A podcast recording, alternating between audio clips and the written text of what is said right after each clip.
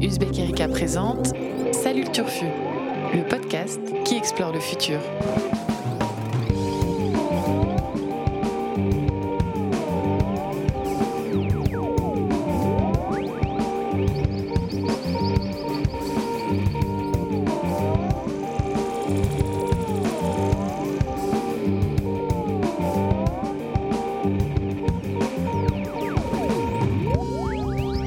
Salut à toutes, salut à tous et surtout salut le Turfu. Salut le Turfu, comme son nom l'indique, c'est le podcast de l'actualité du futur. Nos plus fidèles auditeurs connaissent déjà la formule, mais petit rappel pour ceux qui nous découvrent aujourd'hui. Et oui, car il y a des petits nouveaux, des petites nouvelles à chaque fois, à chaque nouvel épisode de Salut le Turfu. Dans ce podcast, la rédaction d'Uzbek Erika explore l'actualité du futur, donc, et traque ce que des actualités pas forcément très turfu en affichage aux premières gares impliquent pour les générations futures. En fait, en réalité, et oui, certaines actus turfu sont un peu cachées et on les déniche pour vous. Donc concrètement, on fait le tri entre ce qui est historique, et ce qui est anecdotique. Et cette semaine, les plus grands joueurs de tennis de la planète sont arrivés à Paris pour fouler la terre battue de Roland Garros. Patrick Balkany défraie la chronique, comme d'hab, mais on va plutôt explorer ensemble une autre actu brûlante, c'est l'élection européenne. Sujet tout aussi brûlant, la controverse techno-diplomatique entre les États-Unis et la Chine, entre Google et Huawei. Et on va évidemment revenir ensemble sur ce, trépidant euh, feuilleton euh, digne d'une saison du Bureau des légendes, la fameuse série. Et puis, une fois n'est pas coutume, on va regarder un peu notre nombril en parlant médias, en parlant journalisme. Enfin, plus exactement, en parlant de la convocation de journalistes par la DGSI, la Direction Générale de la Sécurité intérieure. Un sommaire costaud, donc, dans lequel on va se plonger tout de suite avec une Dream Team euh, éditoriale du futur, avec euh, Annabelle Laurent. Salut Annabelle. Salut Blaise. Lila Megrawa. Salut Lila. Salut Blaise. Et Vincent Louquez. Salut Vincent. Salut. Et je vais te laisser la main, Vincent. Je crois que tu voulais revenir donc sur cette euh, élection européenne du, du dimanche 26 mai, ou plus exactement sur le profil des électeurs qui sont allés voter ce, ce jour-là, c'est ça? Tout à fait. Alors, euh, petit rappel d'abord pour commencer pour ceux qui n'ont pas, qui n'étaient pas au courant qu'il y avait une élection euh, euh, dimanche dernier ou qui pensaient qu'il y avait deux tours, parce Oui. qu'on a vu certains sur les réseaux sociaux euh, dire c'est pas grave, j'irai voter au second tour, mais malheureusement non, il n'y a qu'un tour dans cette élection proportionnelle de, de liste, qui a été remportée par le Rassemblement national.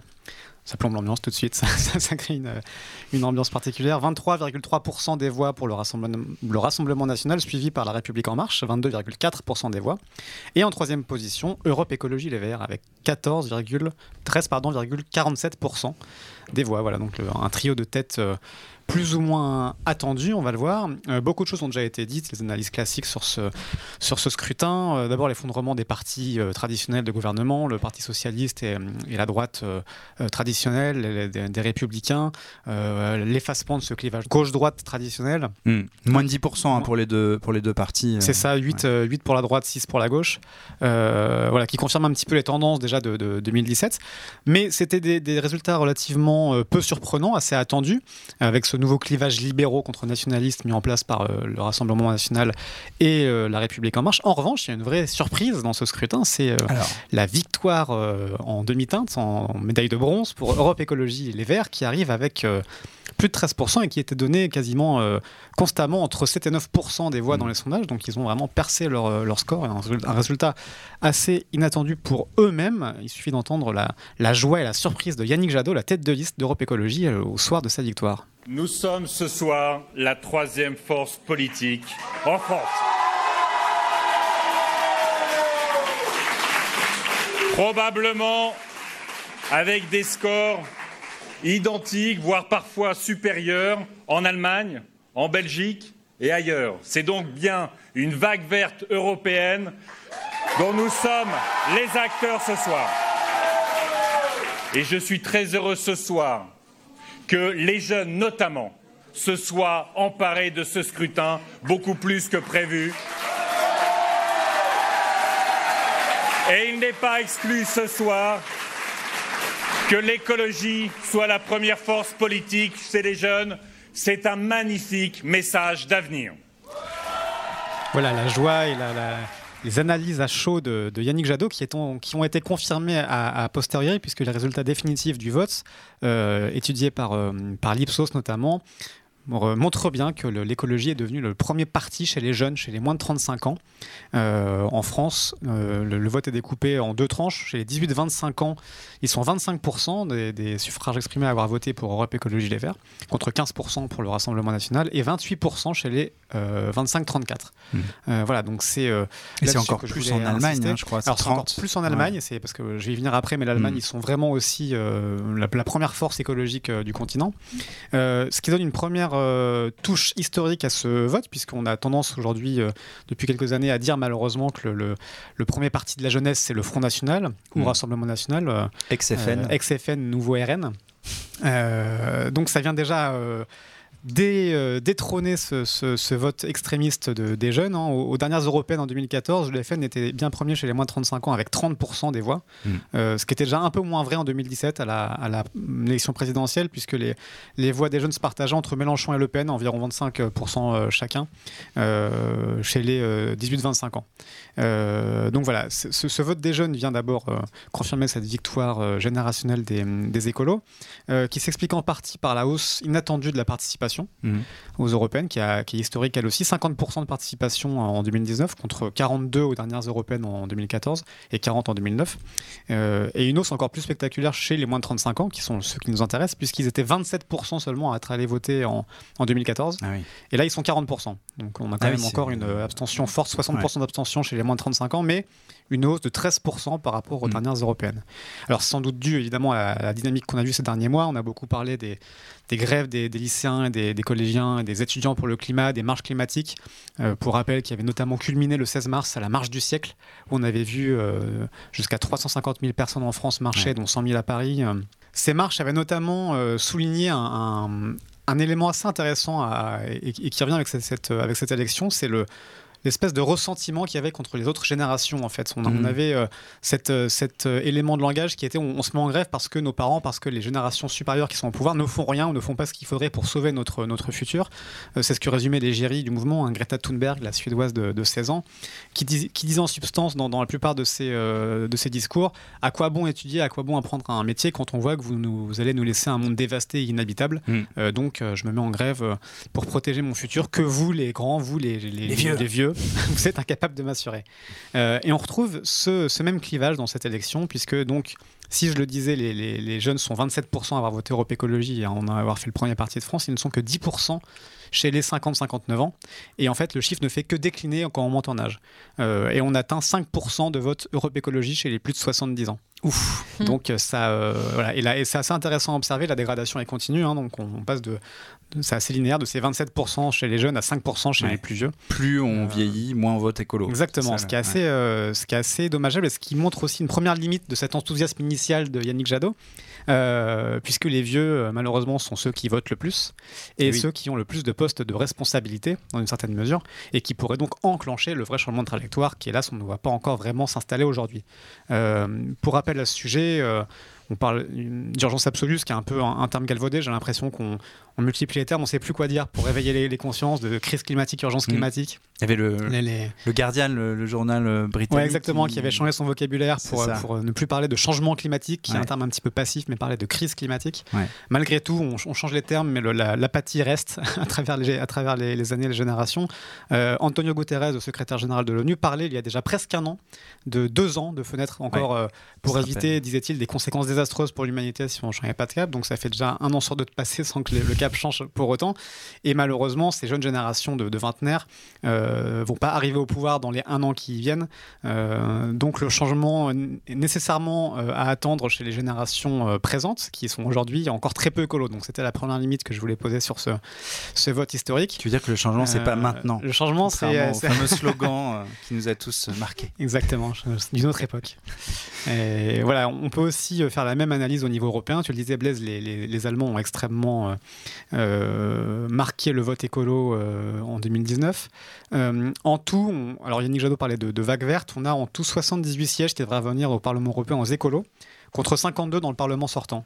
Donc il y a une vraie, euh, un vrai bond, une vraie euh, une augmentation du nombre d'écolos qui est due pour beaucoup aux Allemands qui sont 20% à avoir voté pour la liste écolo, ce qui est aussi un record assez, euh, assez historique. Voilà, ils sont aussi très forts en Belgique avec 15%, en Finlande 16%, en Irlande. Alors au Royaume-Uni, en Espagne, Mm. ils sont assez élevés aussi, mais il faut faire attention parce que le, le- le groupe au Parlement, c'est écologiste et régionaliste. Et on Ah oui. sait que dans ces pays-là, les régionalistes sont très, très forts pour différentes raisons. Mm. Euh, mais pour autant, ça, ça participe à gonfler les rangs du, du groupe écolo et régionaliste au Parlement européen. Euh, et donc, notamment en Allemagne, où quasiment un tiers hein, des, des élus écolos seront, euh, seront allemands, euh, il y a cette même, ce même clivage générationnel, puisqu'ils sont 34% chez les moins de 30 ans à avoir voté écolo, contre 20% en moyenne, et euh, 10% chez les plus de 70 ans, ces éternels aînés qui ne veulent pas sauver la planète. on retrouve, euh, On retrouve la les mêmes, photographie électorale qui est en France. Exactement, ouais. Donc un peu, cette, même encore un peu plus ce marqué. clivage générationnel qui, qui est un peu partout pareil dans les Mm. pays, qui est doublé aussi d'un clivage entre pays, c'est-à-dire que les, les écolos sont totalement inexistants dans les pays de l'Est. Euh, c'est assez étonnant. En fait, la vague verte, elle concerne essentiellement les pays de l'Ouest, Ah ouais. euh, à l'exception euh, notable de la Suède. Euh, Greta Thunberg n'est pas prophète en son pays, malheureusement. C'est Les- plus un les- pays du Nord qu'un pays de l'Est, hein, quelque part. Non, je disais dans les, parmi les pays de l'Ouest ou Ah occidentaux. Oui, oui. Voilà, on a des pays de l'Europe historique de l'Europe des 15. Ouais. Euh, la, la- la Suède fait un peu malheureusement exception, y compris euh, avec l'Italie, qui est aussi très très peu écolo. Euh, voilà. Et après, les pays de l'Est, c'est assez, euh, c'est assez flagrant. Elles n'ont même pas de liste souvent écolo dans, leur- Ouais. dans leurs élections. Donc il y a ce clivage-là qui est un peu un clivage entre les pays les plus riches et les moins riches de l'Union, Ouais. qu'on retrouve aussi à l'intérieur des pays. Il faut savoir qu'en France, dans ces, euh, dans ces votes écolos, euh, la- la- le niveau de diplôme a été déterminant aussi. C'est Ouais. assez intéressant à regarder. Chez les, chez les bacheliers, les bacs plus 3, c'est là qu'on retrouve 20% de, de, de- de votants écolos contre à peine 6% chez les non-bacheliers. Et c'est pareil, il y a une dégradation linéaire de, de la, du vote. Donc on retrouve euh, ces clivages qui sont aussi euh, des clivages socio-économiques qui rappellent que la transition écologique et solidaire n'est pas encore tout à fait solidaire, ce que nous rappelle aussi la crise des Gilets jaunes. Ouais. Euh, voilà. Et donc pour, pour finir de casser l'ambiance sur cette belle dynamique qui n'est pas forcément encore tout à fait historique, je voulais rappeler aussi que le score des écolos est certes haut à 13%. Si on ajoute le score d'urgence écologie et Oui. le score des animalistes, euh, Le qui parti sont, euh, animaliste. parti animaliste qui a Eh fait un score étonnant de 2,2% euh, malgré son Avec absence son, de, de- son affiche euh, sur fond violet de petits chiens euh, ayant la tête de côté, Ouais, qui nous a tous fait penser à la SPA. qui a dû jouer, qui a dû jouer un petit peu, c'est sûr. Ouais, Euh, ouais on, on pourrait donc accumuler tous ces scores de, partis écolos euh, qui sont gros, gros- grosso modo 16-17% de, de vote écolo en France, ce qui est un très haut score plus haut que les 9% de 2014, mais qui rejoint finalement le score de, de plus de 16% des européennes de 2009, euh, qui avait été euh, un moment de, de- de victoire des écolos, mais qui n'avait malgré tout derrière pas enclenché de véritable Mm. dynamique ni changé grand-chose à la situation. Euh, voilà, donc le, changement de de voix, cap. euh, En nombre de voix, je crois qu'il y a eu plus de voix. alors, en nombre de voix là, Ouais. il y a eu plus de voix, puisqu'il y a eu moins d'abstention, Ouais. certes. Ouais. Donc, ça ça- reste un petit. C'est vrai. J'essaie de. hein. Ne, ne- ne cache pas tes arguments, Annabelle. Garde tes arguments. La positive Oui, attitude euh, d'Annabelle. Exactement. Mais voilà, tout ça pour conclure, pour finir, pour dire que euh, 13% de vote écolo en France n'est pas encore un changement de cap historique. C'est euh, c'est même plutôt la confirmation d'une espèce de, de déficit de, ré- de, de, de- de réaction des gens face à, la crise existentielle qu'on traverse. Que 13%, Aurélien Barraud, le l'astrophysicien, le dit aussi, on devrait être 50%, même plus, à, à- à se révolter contre la- la- le risque de de- de- d'effondrement de, notre civilisation. Euh, Édouard Philippe, le soir de la, des élections, déclarait euh, vouloir faire de ses priorités notamment l'écologie et la croissance, ce qui peut être un bel oxymore hein, quand on voit que de plus en plus d'écolos euh, rappellent que mais les baisses du CO2 et augmentation du PIB, c'est pas forcément possible, et quand on se rappelle du rapport de l'IPBES, le Ouais. GIEC de la biodiversité, qui met en garde contre l'effondrement de la biodiversité et qui euh, incite fortement à revoir le modèle de croissance, qui appelle à se détourner du paradigme actuel de croissance économique. Une Euh, espèce sur huit hein, qui pourrait disparaître dans sur pourrait disparaître. décennies. Voilà, on parle Mm. de sixième extinction de masse, on parle de 50% de la population animale sauvage qui disparaît, de beaucoup de choses sympathiques dans le genre. Euh, Nicolas Hulot, l'ancien ministre, il y a une semaine aussi de l'écologie, euh, rappelait que la croissance était pour lui un médicament qui tue, pas forcément la bonne so- solution pour, pour sauver le monde.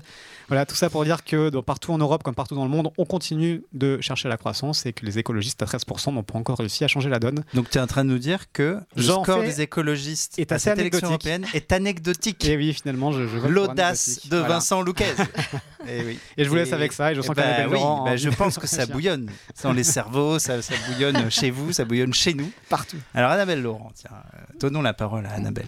Dis-nous un Si t'avais petit dit peu. historique, j'aurais dit anecdotique, mais là je suis obligée de dire historique. Du coup, Euh, Parce que j'ai l'impression que euh, ces derniers mois, on n'était pas vraiment dans une dynamique de foi dans la politique. Euh, on s'était même fait cette euh, réflexion quand on a fait notre magazine où on imagine une présidente écolo en 2022. On se disait, bah, dis donc, on est quand même pas trop dans l'ambiance du moment. Le dernier numéro Erika numéro dans tous les bons kiosques et relais, bien sûr. Depuis, euh, disons, euh, la démission de Hulot. Et puis on voit que les réponses, c'est euh, la grève, la désobéissance civile. Enfin, il n'y a plus du tout de. Hmm. Des réponses société civile, Oui, enfin voilà. citoyenne plus que politique. Et Europe Écologie Les Verts était quand même dans cet enjeu de qu'est-ce qu'on fait de tous ces jeunes dans la rue, euh, comment on les récupère et comment on transforme ça dans les urnes en une victoire. Et donc, je vois quand même un signe d'espoir dans ce, dans ce score. Mm.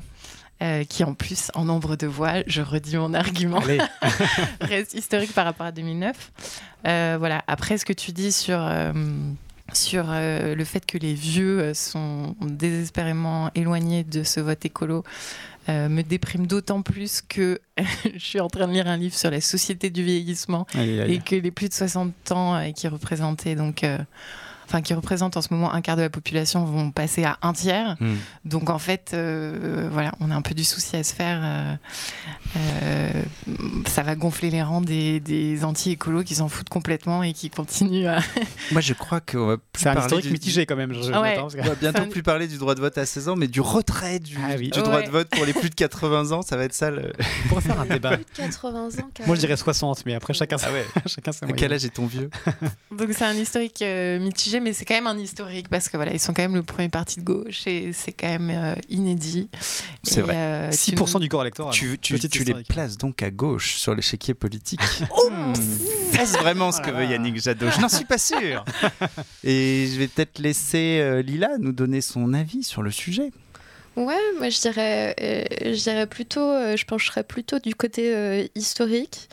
Euh, J'ai essayé de voir euh, du côté allemand, regarder un peu Ça la m'étonne presse, pas de toi. euh, la presse allemande. Bah oui, euh, tu connais mon Précisons pour nos euh, auditeurs que Lila est germanophile, germanophone, germaniste. Germaniste tout court. germaniste.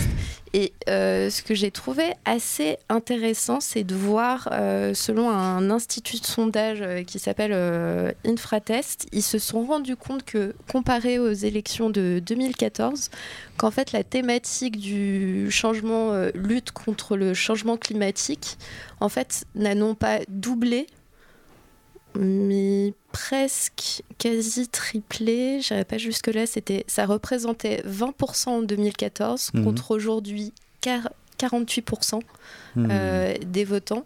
Ce qui est aussi assez intéressant, c'est de voir qu'en fait, parmi tous les, tous les votants qui ont voté pour euh, le, parti, le parti vert, Die Grünen, euh. Alliance euh, 90, euh, en Allemagne, en fait, on se rend compte que les, les votants âgés de moins de 60 ans, Donc pas très âgé. grosse- Ouais, pas très, pas très Cinquantenaire, euh, quoi. Jusqu'à Les 60 actifs. ans, jusqu'à 60 Les ans, le parti, le parti vert euh, reste la plus grosse force euh, politique Ouais. en Allemagne jusqu'à Ouais. 60 ans.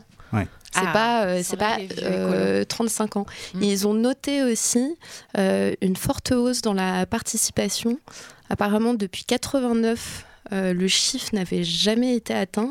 Euh, c'est un chiffre de 61% De participation. de participation En Allemagne pour des européennes. Pour des Ouais. européennes, ce qui, est, euh, ce qui est incroyable, sachant que en 2014, je crois que ça devait être 49-50%. Hmm. Peut-être. Et avec une, une AFD donc, euh, et, et une extrême droite qui a, qui a plutôt déçu hein, dans cette élection en, Oui, qui a Allemagne, dû, qui- euh, qui a qui dû contenue, faire en quoi tout cas. Qui a dû faire je crois euh, qu'elle est 12, autour de euh, 10-12%. ouais, c'est ça. Hmm. 12, euh, 12%, ouais. Et donc les, les voix féminines l'emportent. Vincent, je suis désolé. L'optimisme l'emporte. je vais rajouter une petite couche. euh, Je sais que mon avis ne compte pas dans ce, dans ce podcast, mais je trouve que ton argument sur les jeunes euh, est effectivement un, un signe d'espoir, plus que le score en lui-même euh, des La Verts. dynamique. ouais. C'est la dynamique et la- la- le début de cristallisation politique chez des jeunes qui s'étaient jusque-là effectivement mobilisés dans la rue. Euh, il semblerait qu'ils aillent aux urnes. Espérons que ça continue. Donc c'est Madame Google, c'est c'est C'est historique. merci Mais j'accepte, c'est historique, je l'accepte de bon cœur. mais oui. Alors je vais me retourner vers euh, Lila qui là euh, ne va pas aller euh, outre-Rhin mais beaucoup plus loin nous raconter une aimé. saga technologique Ouais. extraordinaire qui anime euh, l'actualité depuis euh, maintenant euh, trois semaines auquel personne ne comprend grand-chose parce qu'il y a énormément d'épisodes. euh, On compte sur toi, Lila. il y a un écrasement de, de Dallas, en l'actualité. fait. Je parlais tout à l'heure d'une Mm. vraie série. Qu'est-ce qui se passe du côté Mais de l'affaire Huawei Il y a quelques minutes et il y a de nouvelles Mais bien actualités. sûr, il y a une Enfin, ac- c'est c'est À chaque jour, son actualité Huawei. Exactement. Nouvelle série du exactement. moment. Ouais. En fait, c'est une véritable saga. Alors, euh, est-ce que ça tu peux correspond. nous, nous- Alors, nous clarifier un peu la situation Pour je ceux vais qui n'ont rien faire- suivi? Je vais le faire très longuement. Ah non. Alors, je vous propose de commencer par la fin, qui selon moi est historique. Donc, euh, Donald, Spoil. Trump, Donald Trump, considérant euh, Huawei comme une entreprise euh, dangereuse, la blacklist. Donc, ça, c'était il y a Huawei, Une on dizaine peut- de est-ce qu'on jours. peut juste Huawei. resituer euh, Huawei, entreprise technologique euh, chinoise qui notam- notamment fabrique du hardware, hein, des, des appareils. euh, des appareils téléphoniques Voilà. et qui, en 2018, était le premier en vente c'est ça, en vente de smartphones. Apple. Ouais. Ce qui peut euh, également expliquer Hmm. euh, l'espèce de Un indice, guerre, un premier indice. guerre commerciale euh, entre les US et euh, la Chine. Donc, il y a une dizaine de jours, Trump blacklist Huawei et interdit à toute entreprise américaine de collaborer avec. Euh, dans la foulée, on a Google, donc pas le pélo du coin, qui annonce suspendre euh, ses activités avec Huawei. Directement, c'est suivi quelques jours après euh, par Intel, Qualcomm et Microsoft. Donc, Autre en fait, fleuron de la technologie euh, américaine. Voilà. Euh, L'affaire s'inscrit en fait dans le cadre d'une véritable guerre euh, commerciale. Ça, ça remonte pas euh, à quelques mois, ça remonte à bien, bien plus loin. Donc en fait, c'est une espèce de, guerre économique et systématique qu'on peut dater à peu près, dont on peut dater le début à 2018. euh, qui a commencé à coup de taxes euh, douanières. Donc en fait, on a la Chine qui est euh, repérée par Trump comme le principal producteur mondial de panneaux solaires et premier exportateur de machines à laver vers les États-Unis. Ce qu'ils sont, hein, c'est pas, c'est pas une fake news pour le coup de la part de, Donald Trump. C'est pas une fake news. Qu'à cela ne tienne, les États-Unis mettent en place sur 4 ans des taxes douanières. La Chine riposte avec une taxe sur le sorgho américain, donc, qui est une espèce de céréale. Mars 2018, Trump hausse les taxes de douane sur l'aluminium et l'acier, mais juste pour la Chine et le Japon. Puis ensuite, il hausse les taxes de douane sur 1300 produits. Le lendemain, rebelote, la Chine riposte avec sa propre liste de hausse de Hmm. droits de douane.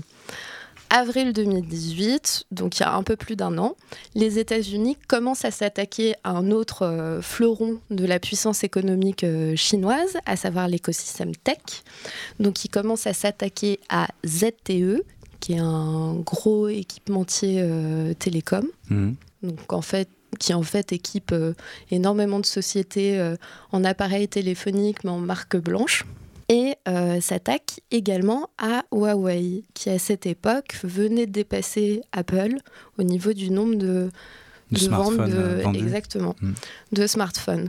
Donc en fait, on a la Commission fédérale des communications qui bloque les ventes d'équipements euh, télécoms de ZTE, également de Huawei, aux opérateurs et à l'administration euh, américaine. La raison invoquée, c'est euh, on soupçonne euh, ces équipements d'être des espèces de chevaux de Troie Mhm. pour le compte des agences de renseignement euh, chinoises. Elle pourrait par ce biais en fait espionner les conversations et l'information qui circule sur les réseaux américains. Espionnage industriel, donc. Tout à fait.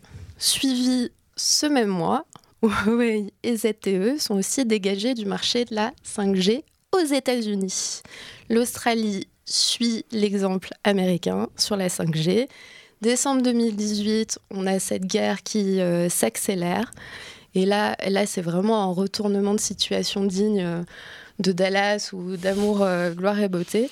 En Moi, je parlais du bureau des légendes, mais pourquoi pas Dallas hein, Bah. Chacun On parle à toutes les générations. bah, Trump, hein, écoute. C'est vrai. C'est vrai. C'est un bon On a- argument. On a la fille du fondateur de Huawei et qui est accessoirement numéro 2 euh, de l'entreprise. Elle est directrice euh, financière de Huawei, Meng Wanzhou, qui a arrêté au Canada sur la demande des autorités américaines. On l'accuse d'abord de fraude bancaire, de fraude électronique.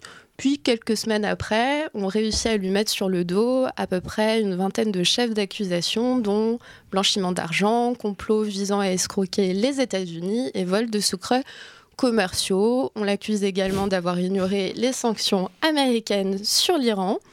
Plutôt ZTE, pour à peu près les mêmes raisons, avait dû verser une amende de bagatelle d'1,2 milliard de dollars.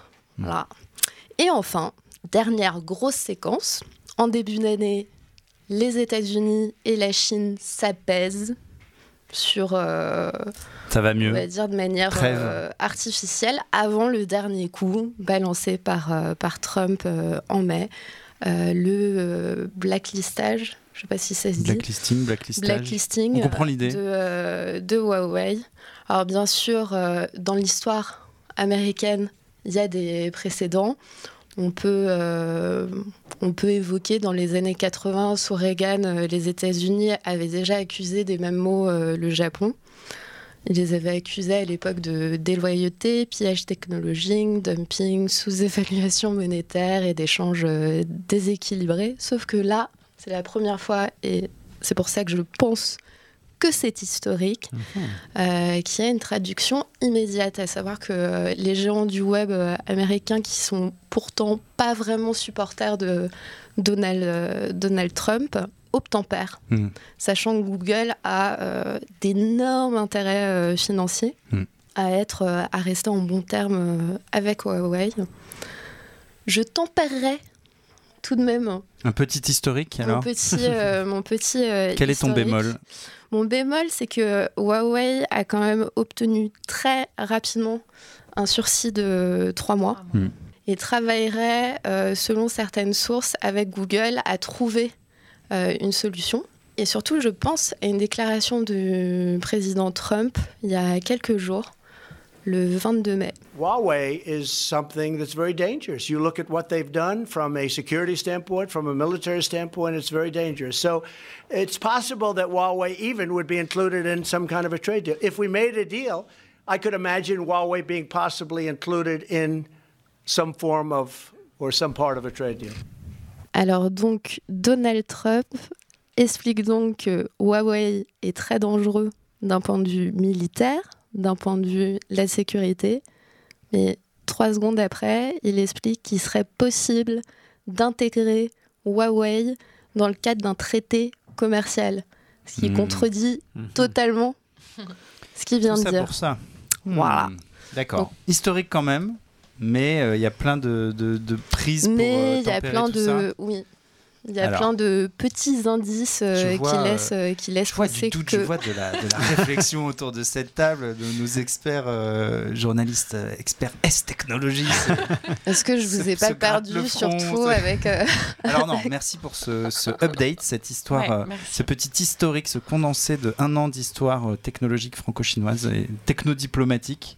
C'était très clair, mais c'est vrai qu'on a... on ne sait que penser. Alors peut-être je vais donner la parole à Vincent. Oui, allons-y. Euh, Tu vrai que c'est assez- travaillé euh, il c'est y a pas longtemps ouais. L'année dernière, pour le dossier qu'on avait euh, fait sur la Chine pour Tout notre à magazine, Ouais. tu avais travaillé sur la question de l'économie chinoise, donc peut-être. Exactement. Euh, oui, non, c'est vrai que. Alors, est-ce que c'est historique, anecdotique? Euh, On ne sait pas trop où ça va aller cette histoire, mais ça me faisait penser effectivement à cette, cette guerre technologique entre, entre les superpuissances et notamment la guerre pour les normes.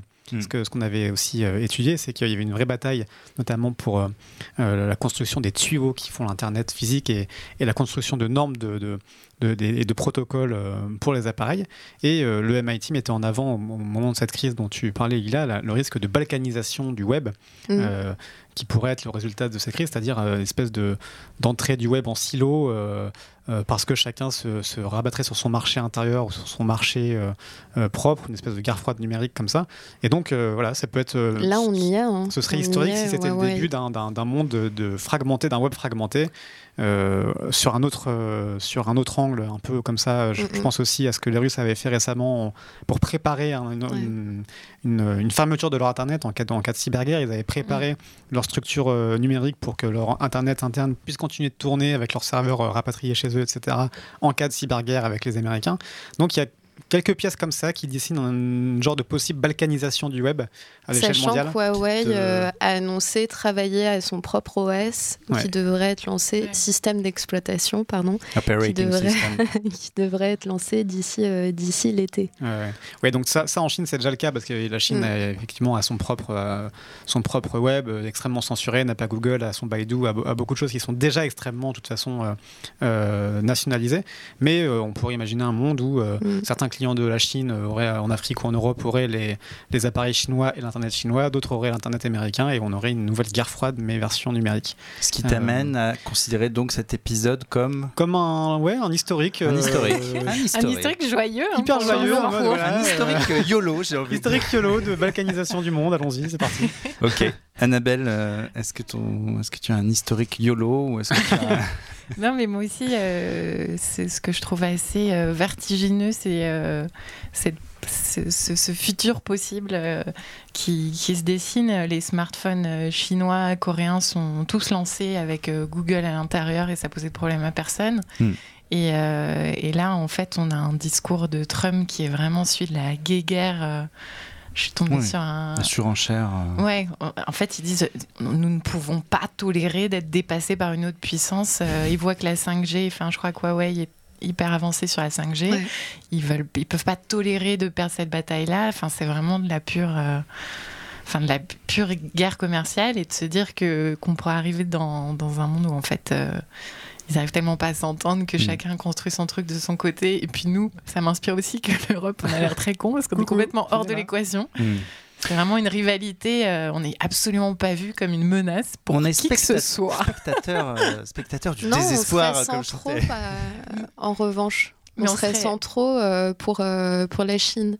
Je, il, me semble, il me semble avoir lu que l'Europe a confirmé continuer à être aidée par Huawei pour l'implantation de la 5G. Il ne faut pas mettre ses œufs, tous ses œufs dans le même panier, c'est bien connu. L'Europe préserve.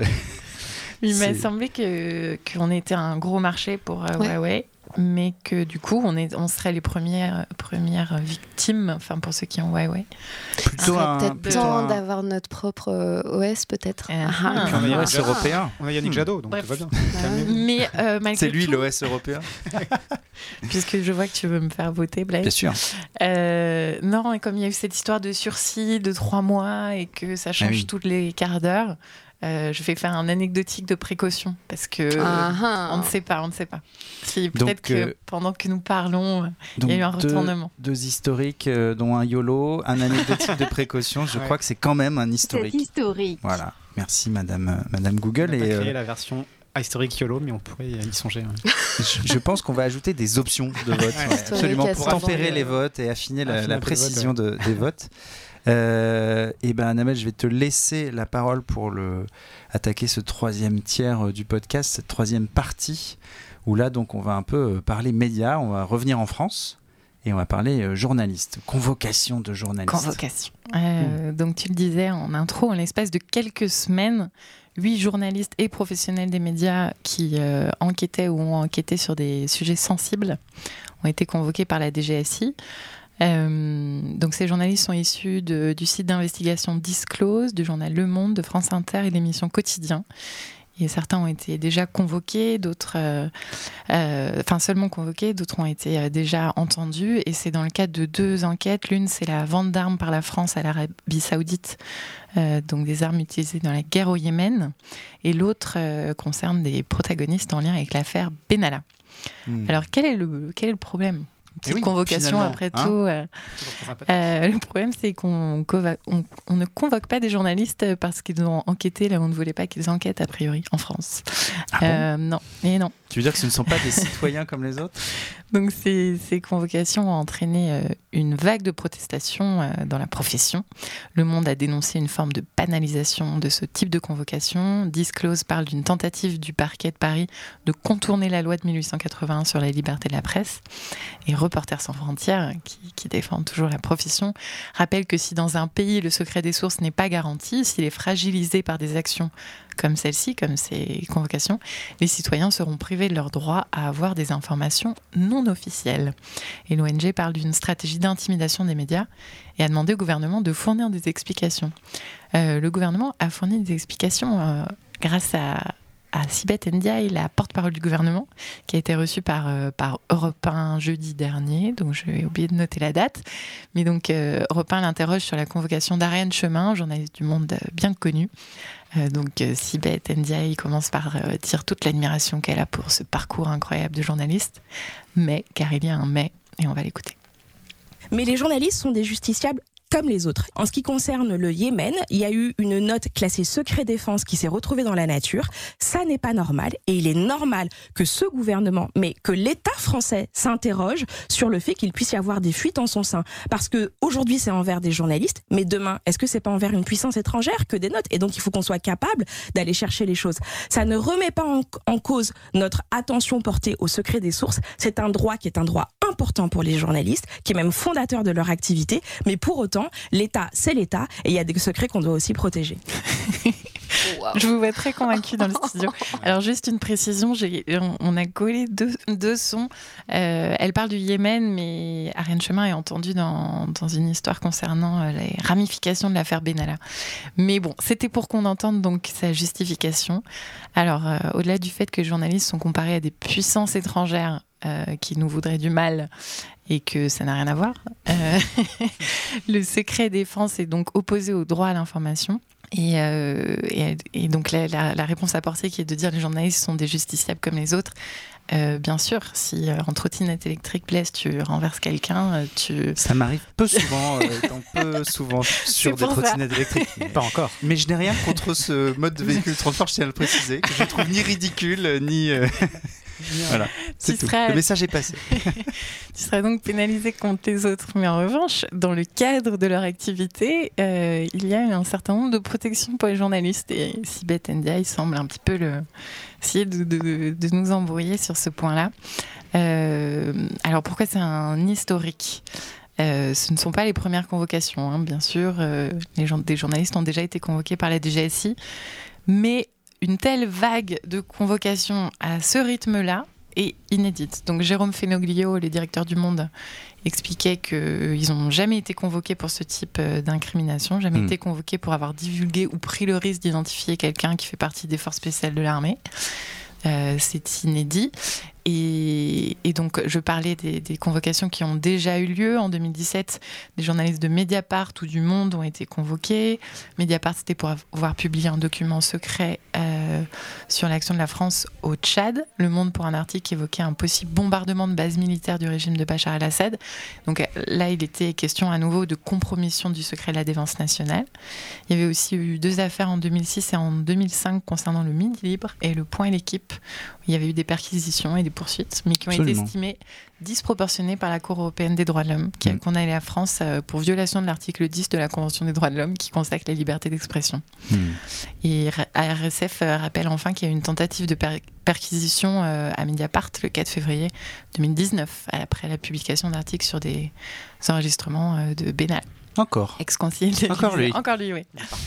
euh, voilà, donc il y a eu des précédents, bien sûr, mais euh, voilà, ce qui est historique, c'est euh, cette. Euh, c'est le rythme des convocations, hmm. la défense du gouvernement, voilà, et on voudrait, on voudrait, enfin, on remet en cause, donc je rappelle quand même pour terminer, le principe de la loi de 1881 sur la liberté de la presse, qui stipule qu'on ne peut pas euh, il ne peut être porté atteinte directement ou indirectement au secret des sources si un impératif prépondérant d'intérêt public le justifie et si les mesures envisagées sont strictement nécessaires et proportionnées au but légitime poursuivi. J'adore ce langage juridique. Cette atteinte ne peut en aucun cas constituer en, une obligation pour le journaliste de révéler ses sources. Mmh. Euh, voilà.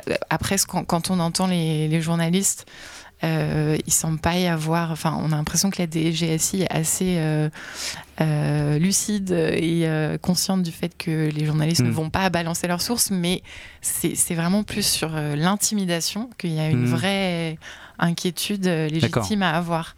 on a l'impression qu'ils veulent quand même enfin envoyer le signal que ce serait bien en fait d'arrêter d'enquêter sur ces hmm. sujets-là et décourager, décourager les sources comme les journalistes en fait euh, d'enquêter sur ces sujets sensibles. Hmm. Voilà.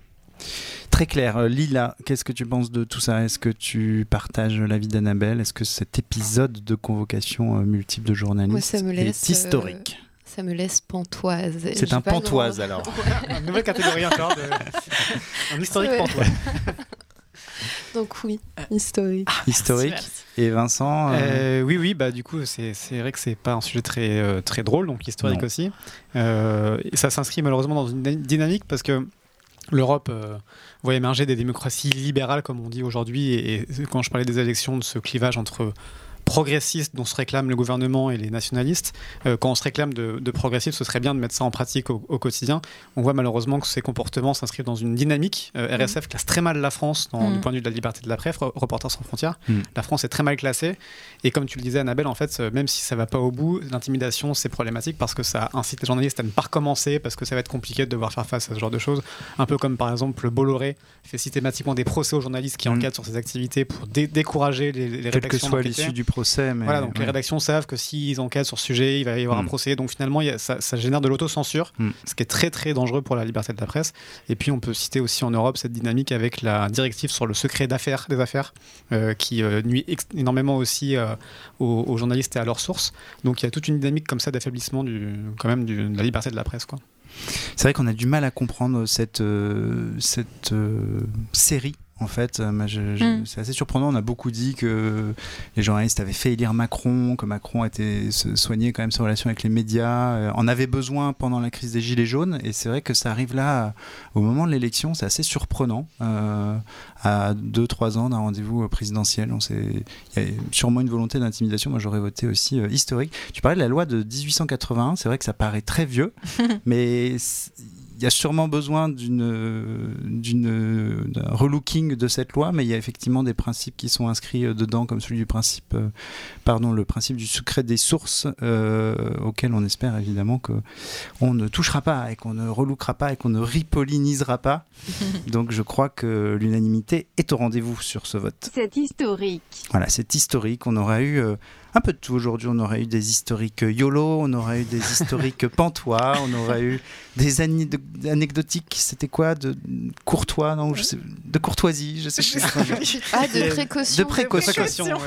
voilà, l'anecdotique de précaution. On aura parlé euh, balkanisation du web et plein d'autres choses. C'était super. J'espère que vous avez appris plein de choses euh, et puis que vous allez continuer surtout euh, euh, d'explorer le futur avec nous. Comme disait le journaliste Serge Moiti, on me souffle dans l'oreillette que vous êtes de plus en plus nombreux à nous écouter. Et bien, je reprends sa phrase. Voilà, continuez à nous écouter, continuez à écrire, commenter et à nous suivre partout. en son, en vidéo, en texte. On est là, on explore le futur avec vous. Salut, à bientôt.